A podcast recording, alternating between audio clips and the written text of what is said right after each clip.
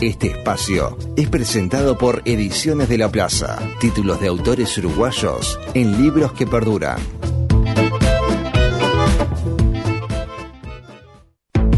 ¿Buscas algo para ver? ¿Algo para leer? ¿Algo para escuchar? Para quedarte en casa, los piques culturales de José Mosle. So give me your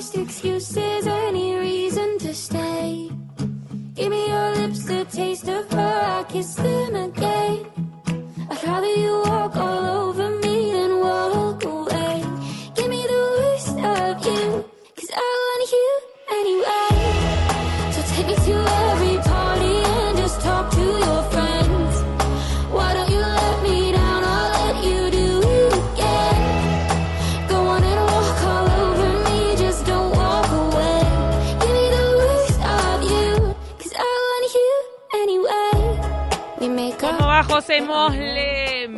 Bienvenida, ¿cómo estás?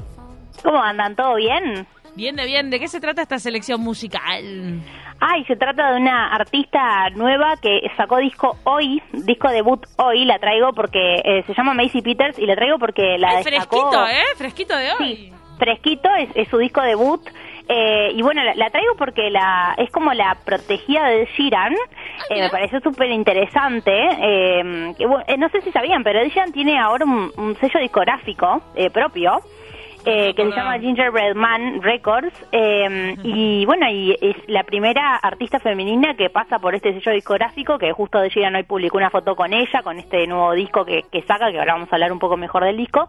Eh, pero nada su- sube una foto de Sheeran con esta artista Macy Peters que ya hace un tiempo que en realidad que, que, que- que está rondando desde 2017 que está rondando digamos ya empezó a escribir canciones a los 12 años pero es ahora que Ed Sheeran decide incorporarla a su sello discográfico, incluso eh, coescribió tres canciones de este nuevo álbum con, con Macy, el disco se llama You Signed Up For This. Eh, y nada, a mí me, me pareció re curioso, bueno, él dijo que eh, él en, en este en este, discográfico, este sello discográfico que abrió, eh, la idea no es... eh, eh, firmar con cualquier artista, ni firmar, eh, digamos, con, con una cantidad enorme de artistas, sino seguir uno a uno el proceso de cada uno de los artistas que, que firmen por el sello. Él realmente lo que quiere es afianzar como artistas con, con buena música, que saquen eh, material propio eh, compositores, eh, esa es la idea que tiene Ed Sheeran con, con esta discográfica. Entonces, bueno, la verdad que me parece súper interesante esta artista. Ella, bueno, como les digo, empezó en 2017, eh, empezó a ganar notoriedad en 2018, eh, fichó por Atlantic Records antes de, estar en esta discografía, en este sello discográfico de Sheeran, eh, y ahí lanzó su single, que es su canción más reproducida en su discografía de Spotify, que es Words of You, que tiene 100 millones de streams. Eh, y bueno, sacó un EP en, en 2018, Estuvo, algunas de sus canciones estuvieron en el programa Love Island, que es súper conocido en Reino Unido, eh, y su canción Smile fue parte de la banda sonora de Birds of Prey, y además fue telonera de Niall Horan, el, el ex One Direction, eh, y, en- y además tiene un, me pareció eh, curioso que tiene un club de lectura online eh, conocido como MP Book Club, que me encantó, estuve chumeándolo, espectacular también. ¿Cómo están eh, los clubes de lectura, eh? Sí, están súper, súper, súper en boga los clubes de lectura. Por suerte, a mí me, me copan un montón. Obviamente, el, el- del cual soy más fan es el de Reese Witherspoon, esta, No. esta actriz espectacular. Me acordé de vos porque salió una nota en galería sobre Sí. cómo ella ahora es la actriz más millonaria por cómo se mueve, ¿eh? Sí, cómo ha construido un imperio en torno a, a- a su persona, a sus Sí. recomendaciones, a su Sí. productora, o sea, sus ideas. Es Sí. una cara, Reese Witherspoon es un modelo No, es que. Reese Witherspoon está adaptando, ella misma armó una productora, además de, de este club de lectura que ella tiene, Sí. eh, tiene una, una productora en la que ella toma libros que le gustan y adapta, o sea, lo que ella hace es coordinar la adaptación del libro a la serie o película.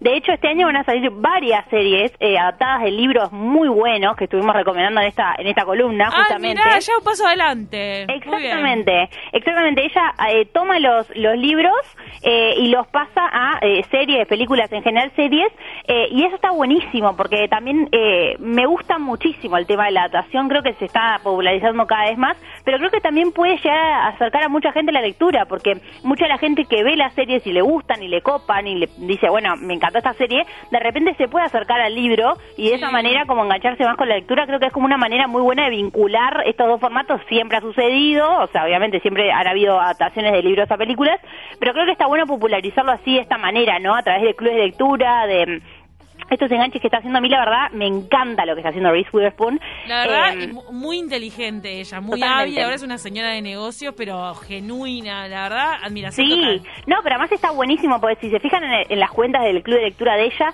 ella todos los meses eh, recomienda un libro y aparece ella en un video por qué recomienda el libro. Ha recomendado libros, por ejemplo, basados en Argentina, o sea, eh, mm, eh, es, es un club de lectura diverso, eh, eh, tiene para todas las edades, tiene todos los géneros. A mí me fascina. Y también me llamó la atención que esta artista, Macy Peters, tenga también su propio club de lectura, me pareció interesante. Eh, ella obviamente eh, compone sus propias canciones, dice que muchas de sus canciones están inspiradas en historias, que ella también lee. Eh, así que nada, me encantó esta artista, estuve escuchando el disco, me pareció espectacular, se lo súper recomiendo, se llama Macy Peters. Y bueno, la protegida absoluta de Sheeran, que es la, la primera artista femenina que pasa por su sello discográfico. Vamos a ver qué sale de esto, pero me parece que está buenísimo subrayar estos artistas emergentes que la rompen, porque la rompen ya desde su inicio. Así que vamos a ver qué sale con Macy Peters. A ver, Macy Peters, entonces anótense. Anótense Me encantó porque el nombre también de la discográfica de Sheeran, Sí. de- que trata sobre su pelo pelirrojo, me encanta. totalmente, Gingerbread Man, totalmente, me encanta. Así que se dedica también a, a, mm, a descubrir a otros artistas. Exactamente. Ahora vamos a pasar al- a la recomendación de libro, de serie, película. Vamos a la, a la recomendación del libro, pues les tengo un libro que me encantó, eh, los leí justo esta semana y dije, lo, lo- lo voy a recomendar el viernes porque es espectacular. Eh, y retrata la, la otra cara de una historia que todos conocemos. El libro se llama Hamnet, con N. Obviamente todos vamos a pensar qué parecido al nombre de la obra de William Shakespeare, ¿no? Hamlet. Hamlet, bueno. ¿qué iba a decir? Sonaba Claro, es que este libro busca dar eh, luz a un personaje desconocido y satélite en la historia de la literatura que fue la esposa de William Shakespeare. Eh, la esposa de William Mirá. Shakespeare, que, que- que es conocida porque, en realidad, conocida, digo, es fácil de recordar su nombre porque se llama Anne Hathaway, como la actriz que conocemos ahora, por eso la, la, la vinculo, ¿no? Bueno, la autora de este libro, que se llama Maggie O'Farrell, estaba leyendo una biografía de Shakespeare cuando se encontró una nota a pie de página en el libro que decía que uno de los hijos de Shakespeare, Hamnet, había fallecido a los 11 años. Eh, y bueno, ambos nombres, Hamnet y Hamlet, eran intercambiables en los registros parroquiales de la época, según se indica en esa nota. Entonces, bueno, ella se pregunta, ¿no? ¿Cabe la posibilidad de que Shakespeare hubiese transformado la, la pérdida, ¿no? de su hijo en la mejor de sus obras, como dice mucho, ¿no? Entonces, esta es la hipótesis, la aventura literaria en que se embarca la escritora británica en esta, en esta obra que es la novena, el noveno libro de esta autora. Ver, es ficción. Es ficción. Ah, es qué ficción. loco, bueno, pero qué imaginación. Es ficción, pero eh, toma muchos muchos eh, elementos de la verdad, o sea, todo lo que ella va contando de la familia, los nombres, todo lo que vos vas viendo, toda la, la- la parte de las carreras que tienen las personas, que los personajes, no todo todo lo que es eh, eh, obviamente es una no- es una novela de la realidad, ¿no? O sea, Anne Hathaway o Agnes, como le llamaba su padre, fue la hija de un campesino que, que tenía, o sea, le dejó la dote, digamos, buena dote, como se dice en ese momento, ¿no? Tenía una, una buena herencia. Es importante explicar que, que era Shakespeare quien provenía de una familia con, con poca reputación, ¿no? Eran fabricantes de guantes de profesión, tenían muchas deudas, estaban a punto de caer en la ruina financiera, eh, pero ellos dos se enamoraron eh, y estando ella embarazada se casan, eh, algo que era bastante habitual en ese, en ese momento, eh, y en realidad eh, lo que está bueno es, es entender que mm, ella en realidad tenía buena, ¿no? O sea, e- ella era ella la, la prominente de la pareja en ese momento, o sea, ella era la que tenía dinero en su familia, él era como más el, el desfavorecido de la pareja, digamos, y lo que está buenísimo del, del libro es que mm, eh, eh, no gira en torno a la figura de William Shakespeare, ni siquiera se, se lo nombra a William Shakespeare, nunca, o sea, él está, eh, siempre se lo muestra como el esposo de ella, nunca, nunca la autora dice William Shakespeare en el libro, o sea, no lo, claro, eh, ni, ni habla de la actividad artística de- de- del dramaturgo, ¿no? Se habla más, más bien de, de, la, de la esposa y es a través de, la mirada de ella que conocemos la historia. Es impresionante de este punto conocer la vida de esta mujer anónima de 1596, ¿no? O sea, una época que pues, prácticamente no conocemos o conocemos muy poco y que a su vez se- sea Shakespeare el satélite que gira alrededor de la historia de ella, ¿no? La verdad que está muy buena, más es una mujer eh, con tremendo carácter, con eh, mucha personalidad, que dicen que, en efecto era así. Eh, y bueno, la novela inicia, por eso se llama Hamnet, inicia con la muerte del hijo, ¿no? De Hamnet. Y nos trae al pasado para mostrarnos cómo debió ser el inicio de la relación de Agnes con, con su marido, dónde, cómo surgió este amor, cómo maduró eh, y cómo es que termina, ¿no? Eh, Shakespeare inspirándose, esto sí es ficción porque no se sabe si realmente fue que se inspiró en, el, en, el- en la pérdida de su hijo para eh, la, para la obra, pero está muy buena pues realmente es, es muy, tiene un estilo muy bueno. eh, ella, bueno, eh, se dice, popularmente se dice que la esposa, ¿no? Era una mujer de mala fortuna que lo embaucó para casarse con él. eh, y en realidad acá Maggie O'Farrell lo que hace es eh, dar vuelta a esta historia y, y- y dar, darle justicia, digamos, a este personaje, a Agnes. eh, y bueno, nos aclara a través de la, de la poca información histórica que nos queda quién debió ser realmente ella. Es un relato muy bueno una mujer muy interesante que además crió a todos sus hijos sola, teniendo en cuenta que el, el- Shakespeare vivía lejos, en Londres, ¿no? En esa época, montando las obras de teatro, haciendo su vida y ella manteniendo la familia a flote. Realmente está muy buena, se la José, súper recomiendo. Sí, Nos piden que repitas el, el nombre del libro. Nos pide acá. Jimena. Es Hamnet con N, en vez de la L de Hamlet, Hamnet, eh, de Maggie O'Farrell. Ah, es Hamnet. Exactamente, porque en realidad eran, eh, o sea, a ver, eh, con eh, N, en el el nombre. Hamnet y los nombres Hamnet y Hamlet eran intercambiables en esa época, o sea, en, en los registros podías estar como Hamlet o como Hamnet, o sea, entonces en realidad la autora, la, la hipótesis que se plantea es súper válida, o sea, realmente se habrá inspirado en el hijo, ¿no?, para hacer esta obra, Eh, y la verdad es que está muy buena, es una reconstrucción histórica espectacular, eh, también de lo que fue la peste en su momento, eh, cómo se lleva a su hijo, la peste, eh, en una época en la que la medicina no existía como tal, ¿no? O sea, era otra cosa. Realmente está muy, muy bueno este libro. Nos manda, nos manda Jimena, nuestra oyente, unas fotos de Anne Hathaway y su esposo que son como muy parecidos a William Shakespeare y a la esposa. Qué fuerte. Muy loco, no sé. Sí, es Ah, muy loco, es muy loco. A mí me, me llamó la atención la primera vez, me acuerdo cuando cuando estaba estudiando, eh, de encontrarme con el nombre de Anne Hathaway como esposa de, de Shakespeare, conociendo a la Anne Hathaway que conocemos ahora.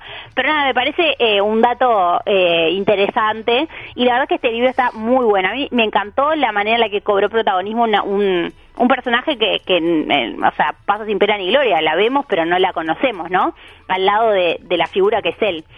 Me encantó, muy interesante la verdad. Muy buena, a mí me encantó. Así que súper recomendada Hamnet de Maggie O'Farrell. Listo. Ah, justo Jimena hasta nos mandó un link, todo, todo, ya se colgó, Ay, ya lo quiere divina. leer. Jimena Me está, encanta. está pronta para leerlos el fin de semana. ¿Qué me encanta. película o serie vamos a ver? Bueno, les traigo una recomendación de serie eh, que, bueno, es un thriller. Eh, están súper de moda las thrillers últimamente en Netflix. Eh, bueno, Netflix adapta Por Siempre Jamás, que es una novela de Harlan Coben. Ya lo estuvimos mencionando en esta columna este autor. Eh, es un autor de thrillers muy, muy bueno. Eh, y Netflix en realidad lo que hizo fue, eh, o sea, llegó a un acuerdo con este novelista para llevar todas sus obras, todos sus libros a la, a la pantalla de la, la plataforma, ¿no? Entonces, eh, no es la primera o, la obra, digamos, de, adaptada que vemos de Harlan Coben, ya vimos también El Inocente, por ejemplo, que también la estuvimos reseñando acá en, en De Taquito. Ah, la española, sí, sí, sí. Exactamente. Tiene Pero, varias- ¿En este caso también es española? No, en este caso no es española, es francesa. Lo Ah. bueno de, de este, de estas adaptaciones de este autor es que está eh, haciéndolas en varios, en distintos países, no solo en Estados Unidos, lo ha hecho en España, en este, en esta oportunidad lo hace en Francia, lo cual a mí me encantan las adaptaciones de otros países. Eh, y se las traigo porque es una miniserie, tiene cinco episodios, así que la miran en dos minutos literalmente, o sea, es para hacer un, una maratón eh, así, de dos minutos literal. Eh, y la serie gira en torno a eh, Guillaume, un hombre que, que tiene que volver a, a como encauzar su vida, ¿no? Después de que, de que mueren asesinados en la misma noche, 10 años antes, su primer amor y su hermano. O sea, tremendo, ¿no? La vida lo golpeó completamente. Y bueno, eh, pasan todos esos años, en la- lo vemos en la actualidad, eh, le pide matrimonio a su novia y acto seguido desaparece su novia. Eh, entonces, bueno, empieza como una, una carrera contrarreloj para encontrarla, en la que irá descubriendo no solo el pasado de ella, sino también eh, cosas que le pasaron a él que él no sabía, claramente, ¿no? Eh, es básicamente la, casi que la misma premisa que el inocente. El, el inocente es distinta, bastante distinta, pero bueno, la fundamentalmente la historia que se cuenta eh, en, en- en lo básico es más, más o menos la misma. La, la serie no puede tener, o sea, no, no tiene que ver, en realidad no es nada parecida, pero la premisa es bastante parecida. Y cada capítulo está contado desde el punto de vista de uno de los protagonistas de la historia. Existen saltos temporales que, que- que explican los sucesos en los que se va centrando la trama. Y así como que eh, esto le gusta a este autor, ¿no? Eh, cada episodio es una pieza un puzzle y hasta eh, el último episodio no encajas la última pieza. O sea, hasta el último segundo del último episodio no terminás de encajar el puzzle. Así que está muy buena porque es de esas que te mantienen eh, enganchado y querés ver otro y otro y otro y otro hasta que lo terminas. Como son cinco capítulos, lo ves en dos minutos. Ah, Así que está muy bueno. Cada capítulo tiene una incógnita nueva, eh, es súper rápido de ver, eh, así que súper recomendado este thriller que está en Netflix, que se llama Por Siempre Jamás. por siempre jamás. Entonces, thriller para ver en Netflix. Es- exactamente. De los mismos autores del Inocente, tal vez mejor actuado, porque yo detesto al actor del Inocente. El día que venga a Uruguay lo voy a tener que ir a, a saludar y lo voy a querer entrevistar. Ay, por vas a favor. decir la verdad. De madera, una cosa. un poste de luz, un poste de luz. No, sí, eso, es, eso es, es, es debatible, digamos, la actuación de Mario Casas es debatible, pero nadie puede negar que es una muy buena serie la del Pero, Inocente, pero, o sea, por lo menos perdón. el, el, el, el- el objetivo lo cumple, estamos de acuerdo, ¿no? tremenda serie. Camila, ¿vos estás diciendo que Mario Casas es un poste de luz actuando? Es un poste de luz. Un poste de luz Es que no anda, un poste de luz que no funciona. Actor reconocidísimo que ha hecho muchas Ay, por favor, me molestaba tanto su cara que yo no la pude seguir viendo. Es que pasa, pasa. Todo pasa. es bonito, Haceme es bonito. Haceme un lugar, haceme Para un lugar tener una José, que me foto. voy contigo para el campo, porque estás, chida, trabajando.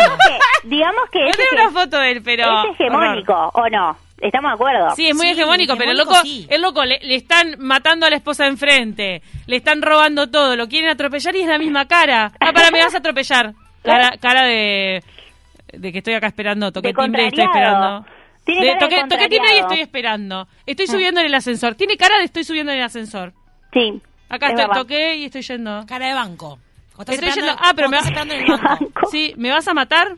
Y pone cara de, de que, se- eh, de que acaba de, de salir de su casa. Me acaba de salir de mi cara de casa. banco, me encantó. Cara de banco, yo pongo mucha cara de banco.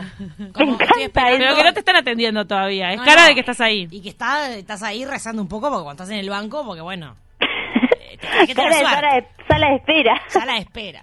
Claro. Bueno, Sí, pero bueno. esta, esta está mucho mejor que esa. Que Está mejor, además son otros, a ver, a mí me gusta también ver estas series de otros países porque por lo menos salimos de los actores que conocemos Sí, siempre, ¿no? ¿O no? Sí, ¿Eh? sí, sí. Total, eso, está, razón. eso es tal cual. Me pasa un montón porque, eh, digo, en España tenemos más o menos siempre los mismos, porque realmente, o sea, hay un montón de actores buenísimos en España, pero en general terminan eligiendo los que siempre vemos, Eh, ¿o no? verdad. O No, tenés sea, toda la razón.